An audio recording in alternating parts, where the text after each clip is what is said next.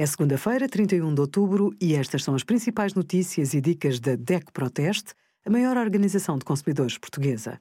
Hoje, em DECO.proteste.pt, sugerimos apoio extraordinário, afinal não vou receber 125 euros, posso reclamar, rendas das casas aumentam em 2023 e os resultados do nosso teste a 46 colunas Bluetooth.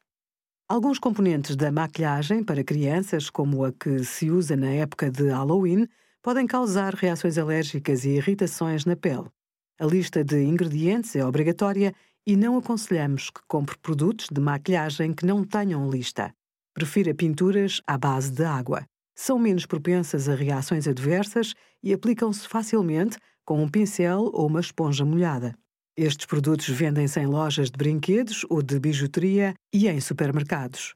As pinturas devem ser usadas por crianças com mais de 3 anos e, de preferência, apenas em ocasiões festivas, como o Carnaval ou o Halloween.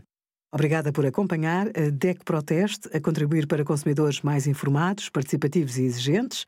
Visite o nosso site em deco.proteste.pt.